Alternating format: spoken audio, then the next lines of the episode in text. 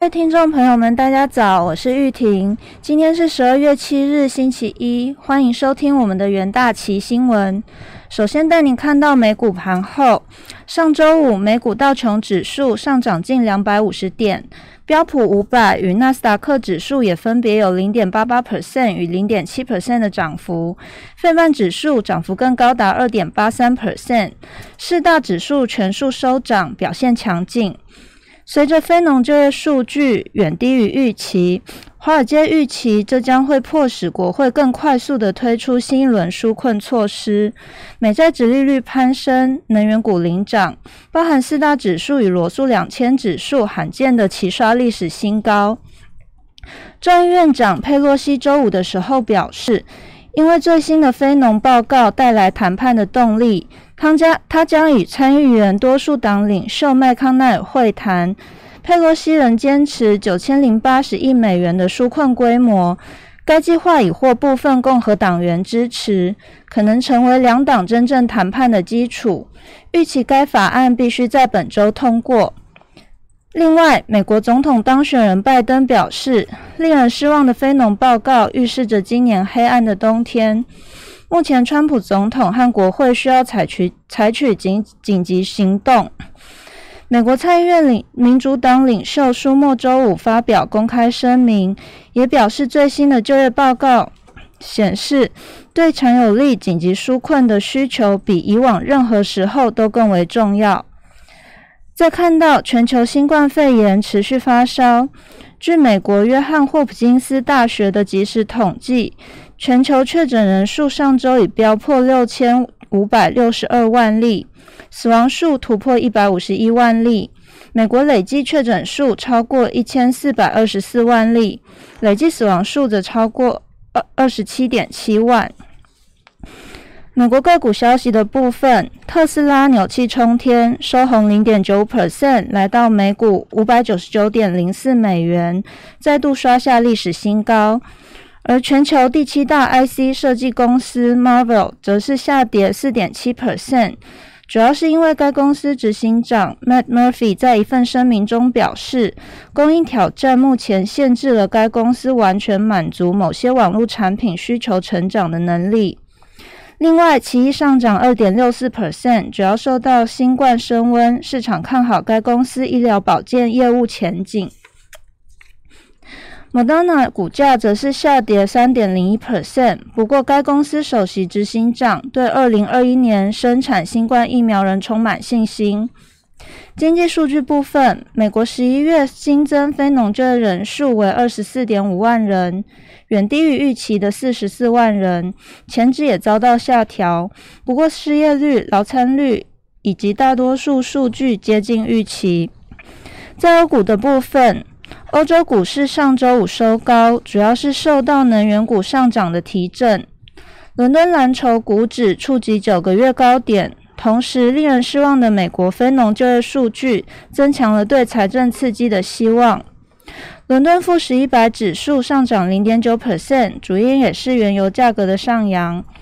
因为 OPEC 加达成协议，自一月份开始小幅缩减减产幅度，但仍继续实施现有的大部分供应限制措施，使欧洲油气股指大涨三点一 percent，泛欧指数上涨零点六 percent，是该指数连续第五周上涨。不过要留意到，本周令人失望的经济数据和英国脱欧的不确定性限制了涨幅。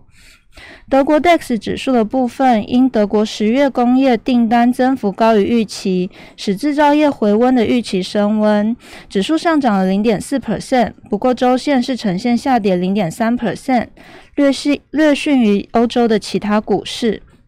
未来欧股讯息方面，可以关注欧洲央行周四的会议。目前预计欧央将会维持政策利率不变，但可能会增加购债。国际汇市的部分，美国十一月新农新增非农就业人口只有市场预期的一半，大幅提高了美国推出进一步财政刺激的可能，使美元上周五仍深陷两年半低谷。另外，英镑从两年半高点回跌，主要受到英欧贸易谈判进入最后摊牌阶段，但纽约尾盘的时段，双方代表突然宣布暂停。美元指数纽约尾盘收复失地，收在九十点六四点。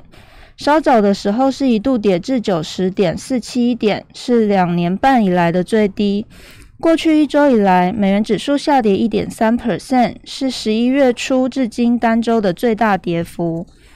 美元疲软之际，主要货币中以欧元表现最为亮丽，本周升破一点二美元整数关卡。另外，英欧谈判突然喊卡。贸易协商暂停，导致英镑在纽约尾盘时段回贬，对美元贬零点一 percent，来到一点三四三四美元。稍早的时候，盘中是一度升至一点二一七七美元，是二零一八年五月以来的最强。国际债市的部分，美国公债直利率急升，直利率曲线趋陡。目前，此前公布的十一月就业报告令人失望，加大了美国政府通过措刺激措施的压力。指标十年期公债殖利率盘中升至三个月以来高位，尾盘上扬四点八个基点。二十年公债殖利率盘中升至一点五四一 percent，为六月以来最高。三十年公债殖利率升至一点七五 percent，是十一月十日以来的最高。之后，随着交易日的展开有所回落，备受关注的两年期和十年期公债殖利率差触及了八十二点五六个基点，是二零一八年二月以来最大。尾盘上涨约六个基点，来到八十一点六五个基点。欧债的部分，德国公债殖利率小涨，受助于美国公债殖利率上扬。德国指标十年期公债殖利率上涨零点五个基点。来到负的零点五四 percent，该值利率周线上涨四点五个基点，创下自辉瑞三周前宣布其疫苗非常有效以来的最大单周涨幅。能源市场的部分，上周五原油期货价格收高，且是连续第五周上涨，布兰特原油创三个月呃创三月初以来的最高收盘价。在此之前，OPEC 加决议自一月起将现行减产规模自每日七百七十万桶缩减为每日七百二十万桶，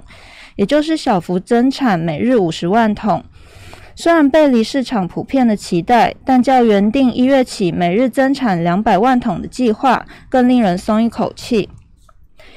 一月交割的轻原油期货价格上涨近一点四 percent，收在四十六点二六美元，本周涨幅达到一点六 percent，是连续第五周上涨。二月交割的布兰特原油期货价格也上涨一点一 percent，本周涨幅为二点一 percent，是三月以来的最高。其他能源的部分，汽油和热燃油也呈续呈现连续五周上涨。天然气则是周五上涨，不过呈现周度下跌了九点四 percent。金属部分，周五黄金期货价格收低，主要是因为新冠疫苗的进展削弱了黄金的避险需求。不过，美国国会重重启新冠财政刺激方案的谈判，使金价周度呈现上涨二点九 percent，终止连续三周的跌势。民生金属的部分，铜价一度升至二零一三年三月以来的最高水平。因美国政界人士政界人士更接近对刺激案达成一致，同时受新冠疫苗推出的消息和中国经济强劲复苏的数据提振，过去一周铜价屡创多年新高。LME 三个月期铜在每吨收在每吨七千七百六十点五美元。且一度触及七千七百七十四美元，二零一三年三月以来的最高。其他重点新闻部分，英国和欧盟将在本周就脱欧贸易协议做出最后的努力，为避免年底前混乱分手，谈判时间可能只剩下几天。爱尔兰总理警告说，不要过于乐观，达成协议的机会只有五十比五十。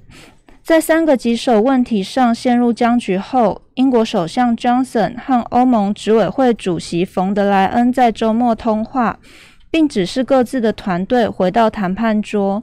他们定于周一，也就是今天晚上再打一次电话，希望届时在英国水域捕鱼权、公平竞争和解决未来争端方式等问题上的分歧会缩小。另外，据英国《泰晤士周报》《泰晤士周日》的报道，共有十三名内阁大臣表示，如果 Johnson 认为无协议脱欧是必要的，他们将会支持这样做。这十三位大臣中有八位曾经反对脱欧。疫苗消息的部分，美国生技公司 Moderna 预期，如果旗下新冠疫苗获得紧急使用权。则明年第一季可向全球供应一到一点二亿二五亿剂，其中美国将获得零点八五到一亿剂。另外，交生公司的新冠疫苗最终试验则预估在明年一月中旬前出炉，渴望成为第三款在美国上市的疫苗。另外，中国银保监会对中国银行以及其分支机构重罚人民币五千零五十万元，约新台币二点二亿；对中国银行全球市场部两任总经理人开罚人民币五十万元，中国银行全球市场部相关副总经理以及资深交易员等两人则被开罚人民币四十万元。